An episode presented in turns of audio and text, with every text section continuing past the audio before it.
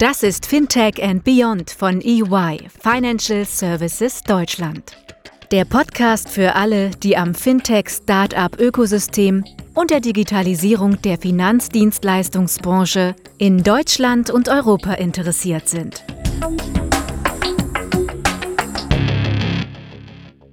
Hello and welcome to a new episode of the podcast EY Fintech and Beyond.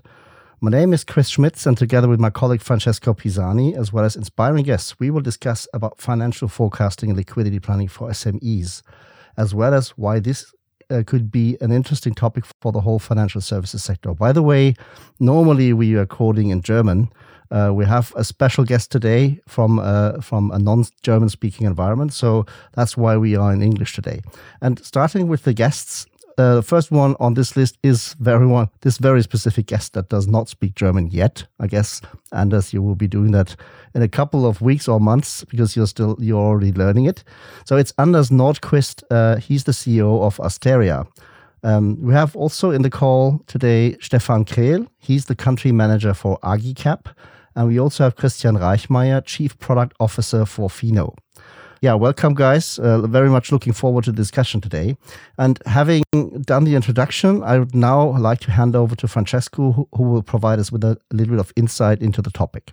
Thank you very much for the introduction, uh, Christopher. Um, it's not a secret that small and medium enterprises are the backbone of the European economy. Actually, here in Germany, what we call the Mittelstand it's uh, what makes these uh, one of the largest exporters in the world. Uh, nevertheless, we are not here today to talk about German SMEs particularly.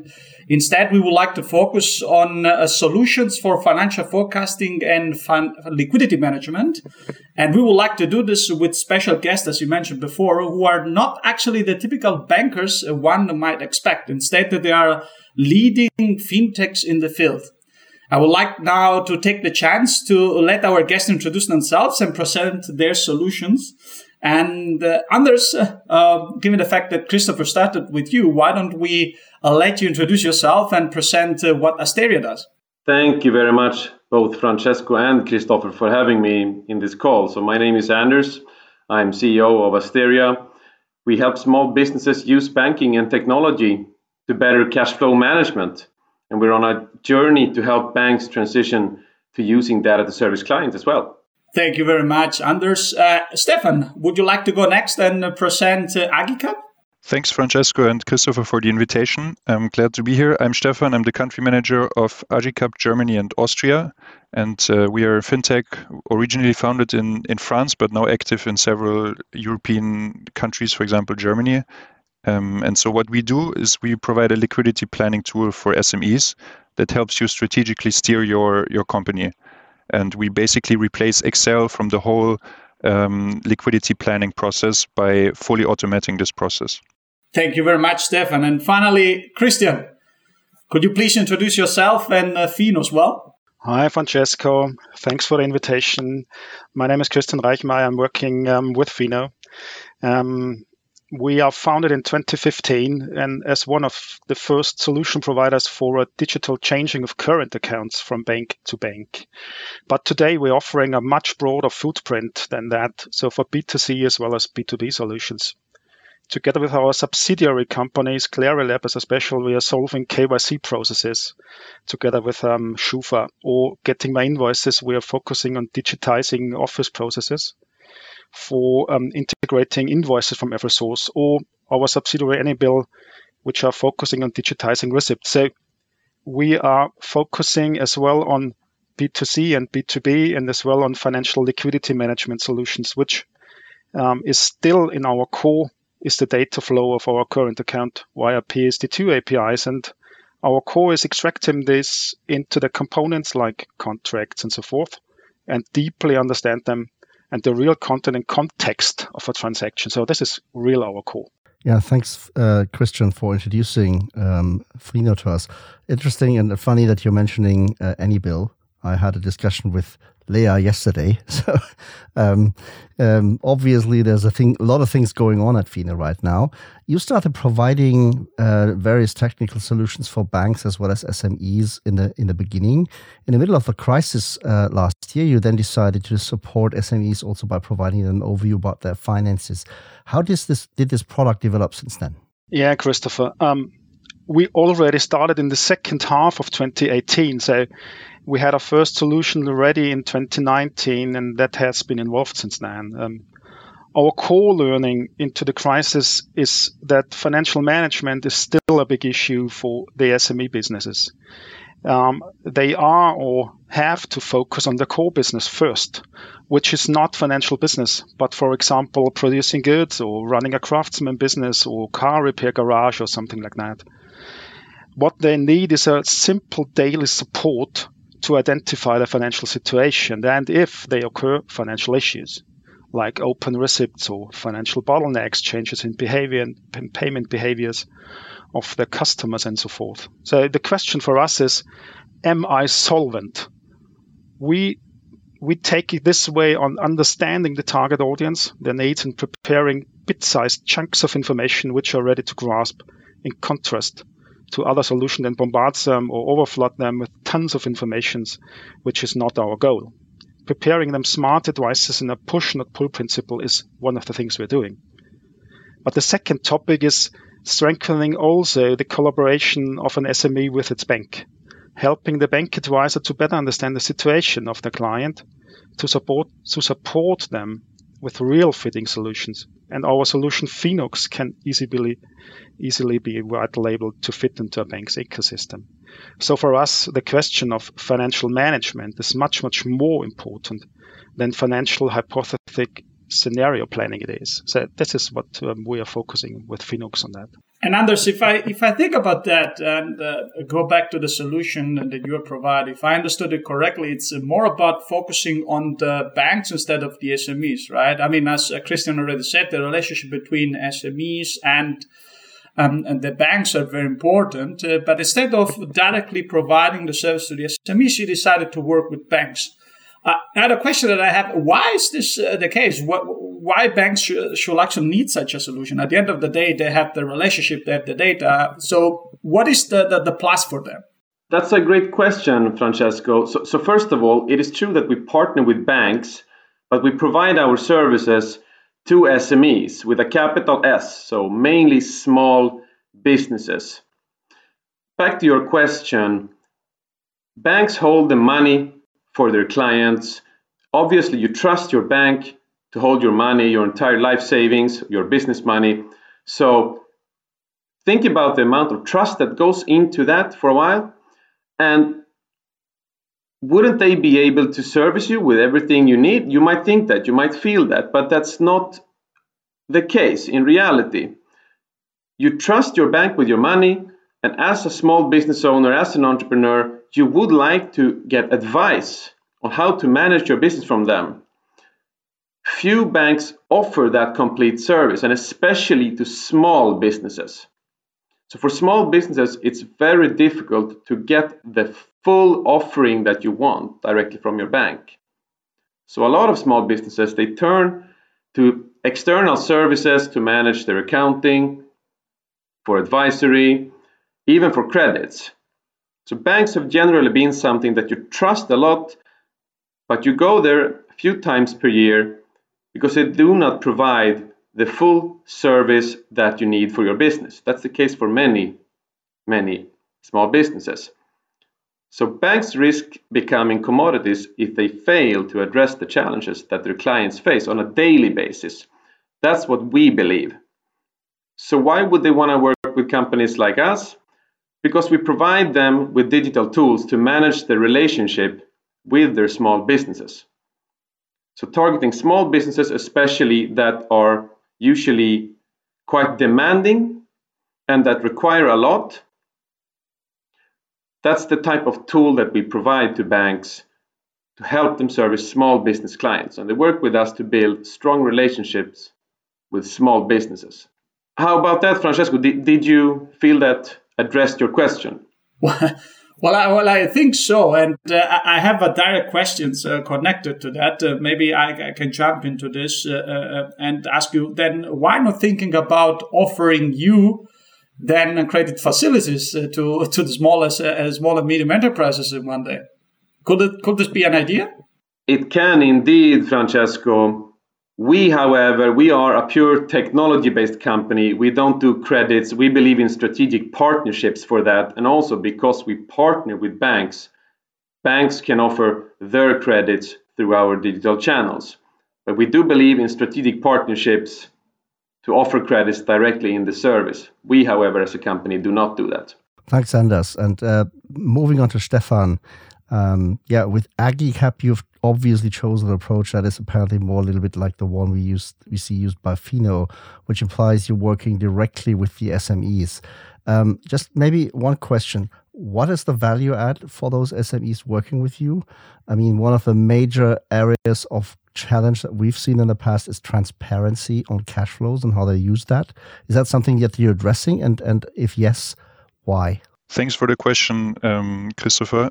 Uh, exactly that is the the pain that we are addressing. Um, so in general, um, just to to um, to summarize the main pain points that we see with a lot of our prospects and customers, um, liquidity is or the cash flow situation is basically one of the KPIs that every SME is looking when they take strategic decisions, and um, it's it's basically the key KPI for almost every company but at the same time the process to actually uh, get this information to see where do i stand what is what is my cash situation. That process is extremely manual extremely time intensive and um, and has is, prone with a lot of errors. Um, and it is based uh, on an excel where you edit or where you insert uh, numbers from a lot of different sources. And with AGICAP, we provide a solution that is completely automating this process. And basically with one click you as a founder, as a CFO or as a CEO uh, have direct access to your liquidity situation today, but also into the future. Um, so you always have a real-time transparency through um, the direct link to your banks, to your ERP, to your accounting software. Um, you don't have to do this manually. You save a lot of time through the automation, and you can actually then plan strategic decisions. For example, should I do this project? Should I hire certain employees? Uh, can I actually afford that? And um, and what happens if. Um, so I can do these kind of uh, what if um, scenario analysis. And maybe uh, to add on this, um, uh, one one thing that uh, that we recognized. So you, um, uh, when you asked why did we actually focus on SMEs? So first of all, the pain point that I just mentioned. So we just see that there is a pain, and we when we talk to our prospects, we solve this pain with our solution. But what you could also see in the past is that you had um, softwares on the one side um, very much tailored towards larger companies, high setup costs, very complex solutions like things like SAP, for example, or very static, very simple solutions that are um, that are not really individually uh, uh adjustable. And um, with something like AGICAP, we now offer a solution that is very personalized, you can really um, optimize this for your own customers, uh, for your own needs. Um, but at the same time, it doesn't have the same costs as a, an SAP and not no high setup or maintenance costs. And uh, I, th- I, think that uh, one aspect that we can still touch is uh, uh because because the, the, the, offerings that you have are offerings that uh, typically could have worked in any case. But as we saw, and as you mentioned before, Christian, uh, Corona has made the life of SMEs around the world very tough, or at least there has been a, a change in the field, especially if involved in sectors that are most affected by restrictions imposed by to fight the, the virus. Yeah. And uh, all the worries we had, especially with the advent of the first lockdown, um, it did not materialize yet. If I think about Germany, for instance, uh, are we starting to see the light uh, uh, at the end of the tunnel, or the worst is still yet to come? Uh, uh, how do you see this, uh, Christian? Um, Francesco, a, a, complex and um, not easy question to to be answered to be to, to be often. Um, but um, what we saw at the beginning of the crisis was who of the SMEs worked or not worked as a as we call it a conservative businessman in the meaning of which of them having had a clear focus on liquidity and having a big enough financial cushion to survive the first steps. A lot of them after that got help then from the banks or public or government support like um, short-term allowances in Germany, or especially in Germany, or had to invest um, their own private money. So um, the question behind your question is how do they come up again? And um, um, especially when all the, the help will end.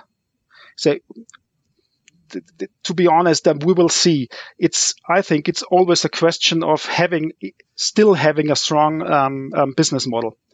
And today, to be honest, in Germany, as far as I see, the crisis is still not over. So we are in the mid of it. Um, but from so far for Germany, I despite see a clear light on the end of the tunnel with big opportunities to stand up again for all the SMEs, like um, getting the chance to renegotiate margins with customers we are talking to, um, or in the last days, what we saw is um, reacting on the on the um, scarcity of supplies, as we see in the construction business, especially for wood or something. Uh, there are a lot of opportunities are for the SME business. Um, but um, with our solution of Finox, um, we help them to manage their financial situation, to monitor their suppliers and customers network, which is one of the core issues they have to still focus and steer on, and especially of the payment behaviors, as well as the overview of the payment or cost patterns. Um, and that always based on the latest or current data directly from all the current account. So um, the the latest figures. This is this is one of, of especially of what we're thinking about. Um, second is what we also saw in the crisis is that they have to more collaborate with financial institutions or as well as with tax consultants in the background. So they are not alone, but they have to collaborate more with the banks. Um, because it is it what we have seen and, and together with the banks um, what we saw is that it is more important to find out when is the right situation for for the right financial solution, um, and that can help to attract opportunities or or, or to fight back against um, issues, financial issues. So. Um, coming to the end, um, a learning from me, for me, from the crisis will hopefully be that liquidity management is as important as the normal daily business of the SMEs. So answering clearly the situation as I see it is still difficult, but with strong opportunities today. So we're hoping to overcome the crisis uh, that we've been through in the last, well, I would say, 14 to 16 months, and hopefully at the end of this year we we will see economy kind of having a full rebound. It, the signs are very good. SME still being the backbone of German economy. Um, exports are really uh, thriving right now. Um, so obviously, the SME sector continues to attract a lot of interest from service providers, not only inside of Germany but also outside of Germany, uh, as well as credit institutions. Seen from the outside, uh, Anders, I mean, you are just on the way in on the way to entering the German market um, with a with a um, office in Frankfurt. Competition still is fierce. What's your view of this field right now? My view is that the SME segment is underserved. It is underserved immensely. The competition is tough, def- definitely, no doubt about that. But it is a huge market, both the SME segment and Germany. And I believe that it is I believe that it's underserved and I believe that the need is there. For that reason, I'm not overly afraid of competition. Let's remember also that competition is a good thing, right? It's especially good for SMEs that are price sensitive and deserve the best services available. Does that answer your question, Christopher? Yeah, thank you. And uh, I think Francesca, you're going on now. Yes, and I would like actually to, to, to switch the attention uh, uh to um, this international perspective that uh, uh, not only you, Anders, but also uh, Stefan, with Agicap you're bringing? Because Agicap has started in France. Uh, it's now present in various countries. Um, are there any specific learnings or differences that uh, you have experienced or noticed in other markets that could be leveraged here in Germany? Or anything else that makes this a special market? Yes, that's uh, that's true. We um, we started in France, but now in the last few months we opened several offices uh, around Europe. For example, Germany, for example, Spain, Italy. Um, so we we have first-hand experience from different markets, and it's actually quite interesting to see.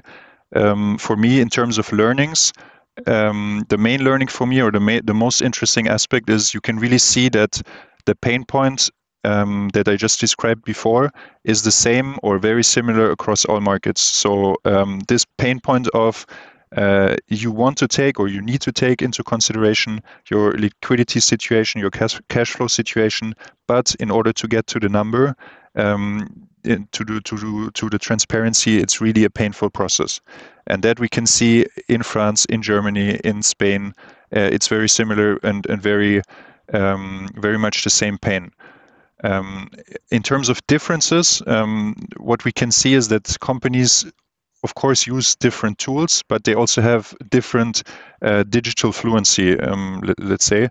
Uh, so, for example, in the Netherlands, when you do a demo in the, the Netherlands, companies um, uh, tend to have a very fast understanding of the of the tool because they're just used to um, to use more digital tools than in Germany. While in Germany, people are more used to uh, sometimes even paper-based um, accounting and paper-based financial planning.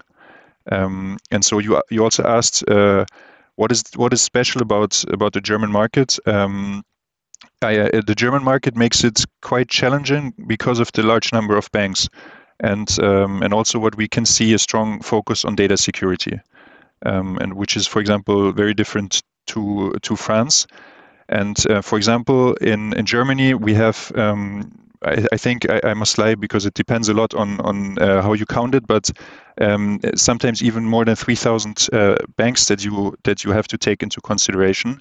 So that makes it extremely complex to connect the bank accounts of your customers um, and that means that in Germany we need an even higher level of customer support for our customers than we we do in other countries, um, and therefore uh, also because of the um, because of the focus on data security, we had to heavily invest in that and um, and really make sure that our customers are satisfied with the level we had uh, we have um, and uh, and they ask way more detailed, way more um, way more um, difficult questions than they do in other markets. Oh, thanks very much, Stefan. Um, Anders, coming back to you, we know uh, each other for quite a number of years now. so it's not the first time we may, we're meeting here. Um, as you, you, you've been part of the first batch of EY Startup Academy already in 2017. So uh, we've been doing uh, Academy since then. It's now the fifth uh, year, the fifth batch. But since then, you've worked very closely with banks, specifically in your home country, Sweden, and in the Nordics in general. And now you're ready, as I already mentioned, to increase your footprint and coming back into Germany. What are the major differences you you noticed, and uh, what have these past years taught you, taught you about the the business models that you've been working on? Great question. So there are some slight differences. Of course, Germany is a lot bigger than Sweden. Germany is a lot bigger than even the whole of uh, the Nordics, if you take that combined. So there are some differences like that. In addition, like Stefan said previously, in Germany, we, we do see slightly more conservative behavior. There is a little bit more paper based um, planning and work done. There is also a lot more cash transactions in Germany, especially compared to Sweden. Apart from that, some of the most important learnings that we have is that the key to anything, especially in the SME segment, and maybe even more so targeting this, the micro segment that we do, is that user experience is key to any good, to any sales and to any good user experience. Like user experience, user interfaces in software is absolutely key, and that's relatively universal, is what I would say. I can totally confirm um, what you just said, Anders, in, in terms of um, user interf- interface, user experience. Um, and I think it works across all markets um, for us as well. You have one product um, that um, that people like in one country, and we've never experienced that. This is not the case in another market. So it's really this this kind of goal for transparency, for simple interfaces, and for not being overwhelmed by um, too much of data is the same the same need across across all markets in Europe. Yeah, thank you, Stefan. And uh, as we're speaking with you right now, you just raised more than 100 million uh, dollars from investors, including the U.S. fund Greenoaks, with the aim to make uh, Germany the key market or a key market for your company. Could you tell us a little bit more about that? Yes, sure. Um, so, as you said, we, just raised um, from Greenoaks as well as our existing investors, Blackfin and, Partech. And um, the goal with uh, this money is, actually two things that we want to do. The first one is to improve the product even more as a first step to fully implement it in the existing tool landscape. So to to have direct uh, connections with almost every tool that our customers are currently using um, as well as really develop it more and develop new features that currently are not part of the tool, but um, everything around cash flow and how to manage your cash flow and how to plan um, with your cash flow. And the second big uh, step is to grow in our existing markets like Germany, but also enter new markets. For example, we're planning to enter 10 new markets in Europe uh, within the next 12 months. Um, and so, why you asked, uh, or, or, you you mentioned the point Germany is supposed to become the biggest market for Agicap. Why is that? Um, it's because this market is, as Francesco said at the beginning, the backbone for SMEs in Europe. And um, we also did an analysis at the beginning when we um, when we just started.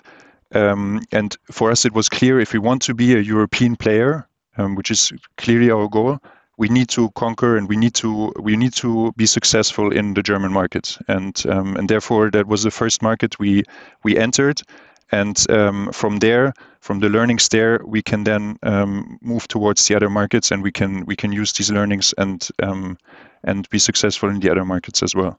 Thanks, Stefan. A question for all of you, maybe, and and um, it's probably very spontaneous feedback from you would be great because we've been experiencing that the ecosystem for SME banking solutions is really also extending very much into the tech space. So, kind of, how do you interact with your tax consultant to make it much easier for you to to to to kind of do your tax declaration? Is there any plans that you guys have to collaborate or work with some of these providers? I mean, we even see some of the banks actually offering it out of their own realms, like like uh, Kontist, for example, uh, had a had a chat with Christopher Plantener the other day. He was talking about that.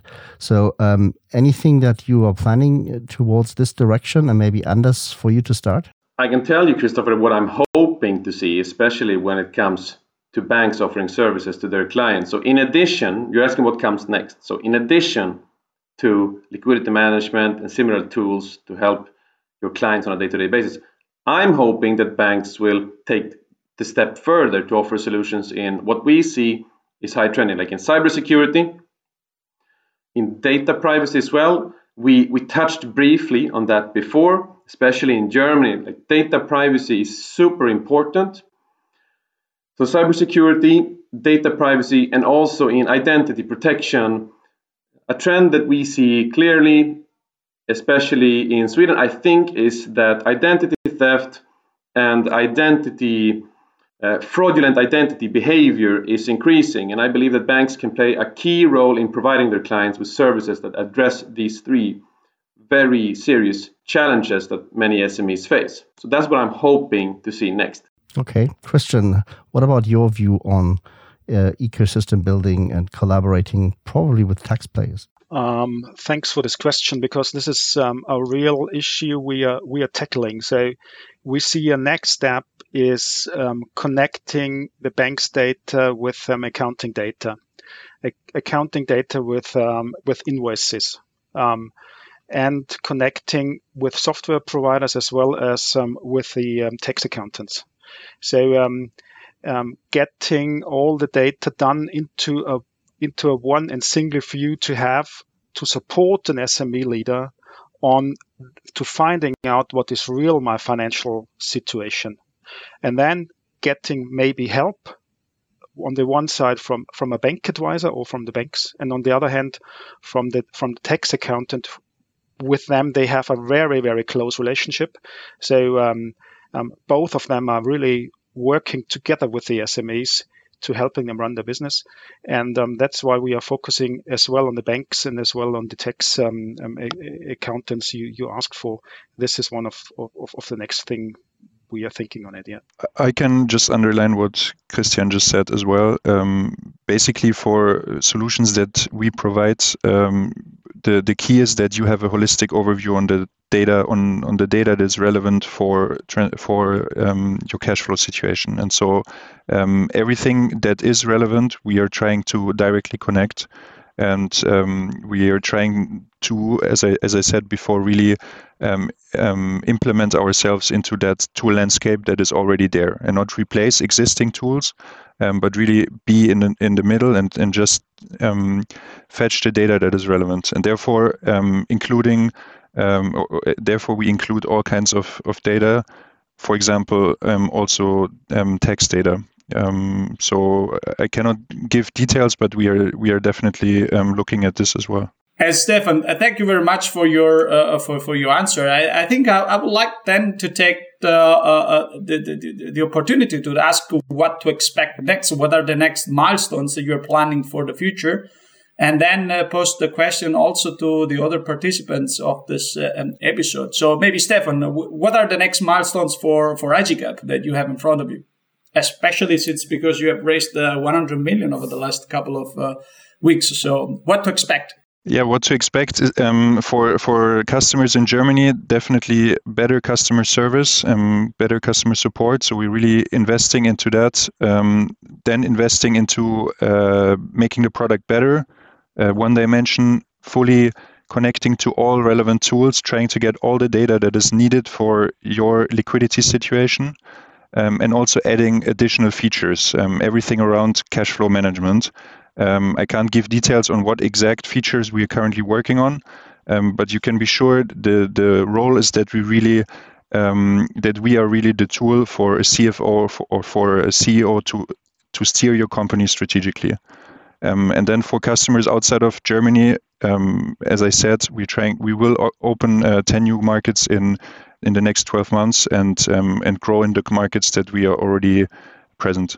Much to expect then. So uh, I'm curious to, to hear also the point of view of uh, Christian on, on that regard. What, what, are the next milestones? As we talked already about, um, for us, milestones will be first off where we come from is we have a core competence in identifying the context and content of a transaction.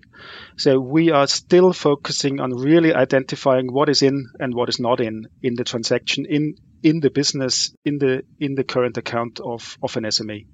So and finding out which hints or which alerts are really useful and more and more complex useful to run a business. So this is helping an, an, an a leader of an of, of an SME. And um, as I also said, um, we see it also helpful to present these alerts not only on one device but also on different devices. So really getting the hint when it is needed when the situation is. Um, the second thing is we also talk together is um, more and more closer relationship with accounting data and, and invoices data. So getting the full stack of information out of it. And um, which what, what Anders also said, um, we are still working on our um, on our UX, which is in, in the name of Finox as well. So um, this is this is still a task we are we are working on, and so these are these are the the, the core milestones for the next uh, few months. Thank you, Christian. And then, uh, Anders, what could we expect from you then? That's a great question, Francesco. From us, you can expect a continued growth. We have uh, recently closed a financing round, and um, that allow us to pursue growth in additional markets and strategic partnerships for financing, making sure that our users and our partner banks can always stay ahead of competition and enjoy good cash flow in the future. Super. Uh, thanks very much, Anders. Um, yeah, I think we've come much too quickly to the end of today's episode. Uh, thanks very much to Anders, Stefan, and Christian for being our guests today and contributing your views of the development of digital solutions in the market for SMEs in Germany. Um, we welcome any feedback and suggestions for future episodes from our listeners. So if you would like to see a specific topic covered or would have us invite interesting guests from the industry, just provide us feedback on our email account eyfintech and beyond at de.ey.com or reach out to us via LinkedIn. We will also publish the LinkedIn profiles of our today's guests um, in the show notes to this show. So feel free to contact them if there's anything you'd like to do with them. Either interview them, talk to them, engage them, hopefully, uh, and collaborate in the industry. Thanks very much, guys, for being here today. It was a pleasure having you. Thank you very much. Bye. Thank you all. Cheers. Bye.